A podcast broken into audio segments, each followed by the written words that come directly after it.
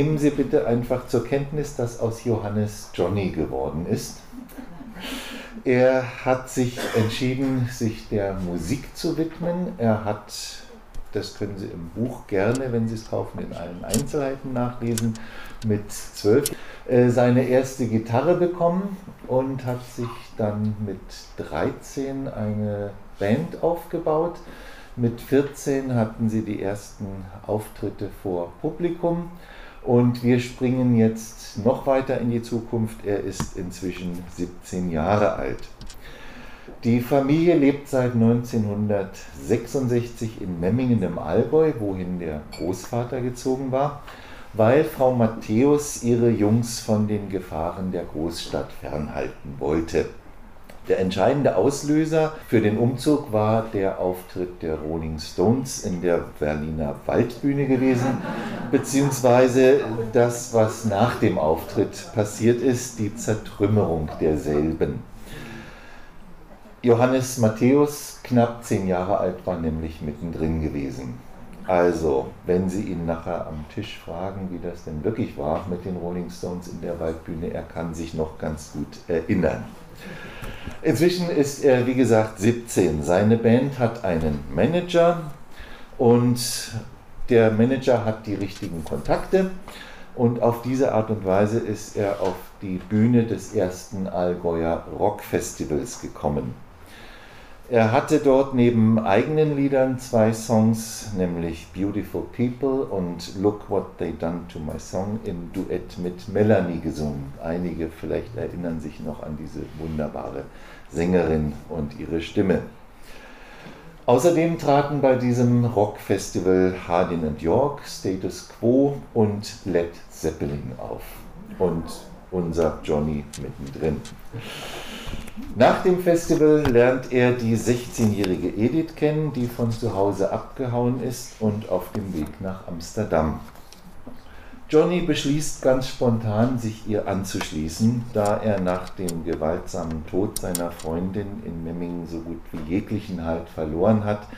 Lediglich die Musik lässt ihn noch halbwegs am Leben festhalten und das ist ihm alles nicht so wichtig, als dass ihn dieses Abenteuer nicht reizen würde. Edith und Johannes, inzwischen heißt er Johnny, verlieren sich in Amsterdam nach einer Weile aus den Augen. Er landet schließlich in Berlin, wo er körperlich und psychisch total am Ende zu seinem Großvater findet, der ihn aufnimmt. Für einen ärztlich beaufsichtigten Drogenentzug sorgt, ihn aufpäppelt und schließlich zurück nach Memmingen zu seiner Mutter schickt. Dort lernt er durch die Vermittlung der Polizei Ediths Eltern kennen. Sie flehen ihn und Frau Matthäus an, den verzweifelten Versuch zu unternehmen, das Mädchen in Amsterdam zu finden. Johnny zweifelt natürlich einerseits an den Erfolgsaussichten. Die Stadt war damals die Hippie-Metropole Europas und er hatte da viele Monate gelebt und er wusste, wie es da zuging. Aber Frau Matthäus stimmt dann zu, unter der Bedingung, dass ein junger Mann aus der freikirchlichen Gemeinde als Aufpasser mitreist und Johannes möglichst nicht aus den Augen lässt. Bei der Verabschiedung verspricht Johannes Ediths Mutter, dass er ihre Tochter nach Hause bringen wird. Er erschrickt im gleichen Moment selber über dieses kühne Versprechen, das er so ganz impulsiv rausposaunt hat aber zurücknehmen kann er die Worte dann auch nicht mehr. Und er wundert sich ein wenig über sich selbst, denn innerlich ist er auf eine rätselhafte Weise überzeugt vom Erfolg dieser zweifelhaften Suchaktion. Soweit die Zusammenfassung und jetzt gehen wir wieder ins Buch und fahren mit dem Nachtzug nach Amsterdam.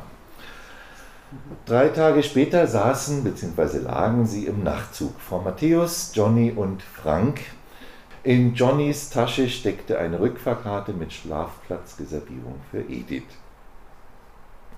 Frank war vor kurzem aus Hamburg nach Memmingen gekommen, um der wachsenden Gemeinde als Jugendmitarbeiter zu helfen. Er verstand es, mit Johnny umzugehen. Er war witzig, er kannte sich in der Musik aus und er reagierte sehr humorvoll auf Johnnys zahlreiche Versicherungen, nie wieder an Gott glauben zu können und zu wollen. Ediths Eltern hatten zwei Hotelzimmer reserviert, eins für Frank und Johnny und eins für Frau Matthäus. Und vielleicht Edith, falls man sie finden sollte. Da Geld bei dieser Reise ausnahmsweise keine Rolle spielte, Ediths vermögende Eltern haben alles bezahlt, konnten sie vom Bahnhof ein Taxi nehmen und waren schnell fertig mit dem Auspacken und frühstückten dann in Ruhe in einem Café am Dammplatz. Es war inzwischen kalt geworden in Amsterdam. Die Hippies saßen nicht mehr scharenweise auf den Stufen, aber sie waren natürlich noch in der Stadt. Johnny sah sogar ein paar bekannte Gesichter, als sie später zu dritt durch die Grachten schlenderten. Frau Matthäus blieb in den nächsten Tagen die meiste Zeit im Hotel und sah sich Sehenswürdigkeiten an, während Johnny und sein Schatten, wie er Frank getauft hatte, nach Edith Ausschall hielten. Sie zeigten ihr Foto überall herum, suchten auf Hausbooten, in Diskotheken, in allen drei Sleep-In-Häusern, die es damals gab, im Paradiso, das war die größte Diskothek, und auch sonst überall, wo die Gesuchte hätte sein können. Hin und wieder trafen sie jemanden, der meinte, das Mädchen auf dem Foto kürzlich noch gesehen zu haben, aber eine heiße Spur fanden sie nicht. Tag für Tag suchten sie nach ihr bis spät in die Nacht.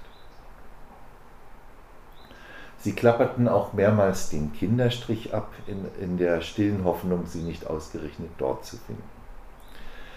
Die Woche verging viel zu schnell. Häufig besuchten sie den kleinen Coffeeshop, in dem Johnny so oft mit Edith gesessen hatte. Es zog ihn immer wieder in dieses eine Lokal zu ihrem damaligen Stammplatz in der Nische im Obergeschoss. Der Inhaber kannte Johnny noch, erinnerte sich auch an Edith, meinte aber, sie länger nicht gesehen zu haben. Zum Trost für die vergebliche Suche bot er bei einem der Besuche einen Gratis-Joint an, den Johnny bedauernd ablehnte, weil sein Schatten hinter ihm stand. Schließlich blieben noch zwei knappe Tage und sie hatten keine Spur von Edith gefunden. Frau Matthäus wollte am Abend zu einer Kirche in eine sogenannte Lobpreisversammlung. Johnny hielt das für vertane Zeit, aber Frank überredete ihn mitzukommen. Und ausgerechnet dort trickste Johnny dann seinen Schatten aus.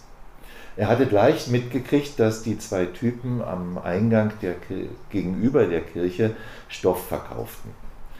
Während die Gemeinde dann kräftig sang, stand Johnny auf und flüsterte Frank ins Ohr, ich muss mal pinkeln, kommst du mit? Wenn du die Hose alleine aufkriegst, nicht. Johnny trat vor die Kirche, die beiden standen noch da. Er kaufte einen fertigen Joint, verschwand damit in der Toilette der Kirche und rauchte ihn in aller Ruhe. Als er die Tür der Kabine öffnete, stand Frank davor und meinte trocken, gratuliere, du hast es geschafft.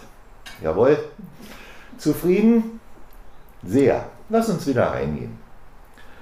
War das ein Einzelfall oder muss ich dich jetzt auch noch aufs Klo begleiten?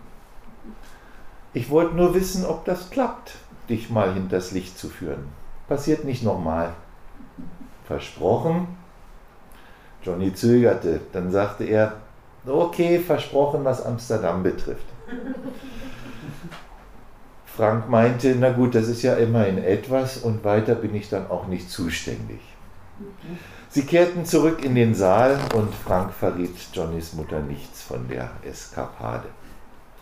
Zum Abschluss des Gottesdienstes sollten diejenigen nach vorne kommen, die Gebetsanliegen hatten. Frau Matthäus und Frank liefen zielstrebig los. Johnny folgte etwas zögernd, mehr so aus Neugier. Er hielt die zwei Stunden in der Kirche nach wie vor für reine Zeitverschwendung. Frank erklärte dem Pastor, warum sie in der Stadt seien und dass sie nur noch einen Tag hätten, um das Mädchen zu finden. Der Pastor betete für den Erfolg der Aktion und bemerkte dabei, dass Johnny nicht mitbetete. Du betest nicht für deine Freundin. Ich glaube nicht an Gott. Darf ich dich trotzdem segnen? Johnny nickte, das konnte ja nicht schaden. Der Mann legte ihm die Hände auf und segnete ihn. Dabei sah er Johnny in die Augen und brach dann plötzlich mitten im Satz ab. Hast du einen Augenblick Zeit? fragte er. Johnny wunderte sich. Aber auf eine Minute kam es nun auch nicht mehr an, nachdem sie zwei Stunden hier vertrödelt hatten. Sie gingen zu zweit in das kleine Büro neben dem Saal. Hast du ein Foto von dem Mädchen? Johnny zog die Aufnahme aus der Hosentasche und legte sie auf den Schreibtisch. Der Pastor nickte, nachdem er das Bild betrachtet hatte. Gott hat mir gesagt, dass du sie findest. Und zwar dort, wo du schon einige Male gesucht hast. Johnny meinte, ich weiß irgendwie, dass ich sie finde. Warum? fragte der Pastor erstaunt. Es gibt tausende von verlorenen Kindern in dieser Stadt. Johnny zuckte mit den Schultern. Ich bin irgendwie einfach sicher von Anfang an. Und du glaubst wirklich nicht an den Herrn Jesus? Nein. Ich verstehe zwar selbst nicht vollkommen, was ich dir sagen möchte oder soll, aber du willst du es trotzdem hören? fragte er. Ja, meinte Johnny, warum nicht? Ich kann mich irren, aber ich hätte kein ruhiges Gewissen, wenn ich es verschweige. Gott kennt dich und liebt dich. Und dass du dieses Mädchen morgen am Nachmittag findest und dass es dann wirklich mit nach Hause kommt, das ist sein Geschenk für dich. Ja, nun, ey, danke, meinte Johnny. Aber ich weiß wirklich nicht, es, es gibt keinen Gott. Aber trotzdem danke. Ich kann das nicht glauben, sagte er. Das macht nichts, lächelte der Pastor. Und nun geh im Frieden Gottes und bring das Kind nach Hause. Johnny erzählte nichts vom Inhalt des Gespräches. Frank war nicht neugierig oder er verbarg es geschickt und Johnnys Mutter konnte es nicht lassen, mehrmals zu fragen, aber er ließ sich nicht ausräuchen. Sie gingen ins Hotel und Frank fragte dann, gehen wir noch mal los zum Suchen? Nö, meinte Johnny, wir finden sie morgen Nachmittag.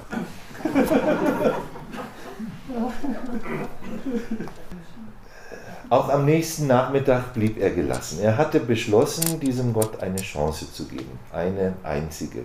Und die wollte er eben nicht zu leicht machen. Keine Suche mehr von Kaffee zu Kaffee, kein Herumwandern in den Straßen.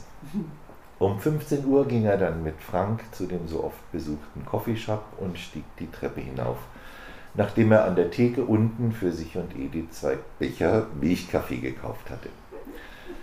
Er sah sich gar nicht weiter im Lokal um, sondern ging zielstrebig zu der Nische am Fenster. Hallo Edith, wie wär's mit einem Kaffee? sagte er.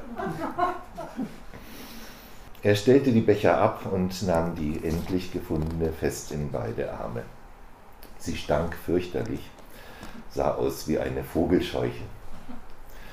Sie weinte an seiner Schulter, klammerte sich an ihm fest und schluchzte, bist du wirklich zurückgekommen?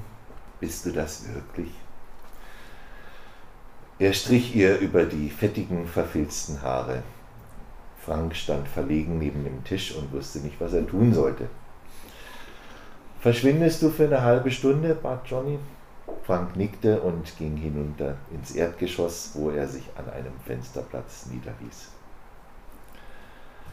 Ja, an dieser Stelle, es ist 8 Uhr, breche ich jetzt ab, erzähle das ganz kurz. Edith kommt tatsächlich nach langem Zögern und hin und her mit nach Hause, mit nach Memmingen. Die Geschichte, wie es dann im Hotel noch, also sie entscheidet sich wirklich in letzter Minute erst. Und ich wollte das alles vorlesen, aber die Zeit fliegt. Vielleicht ist das ein Anreiz, das Buch zu kaufen.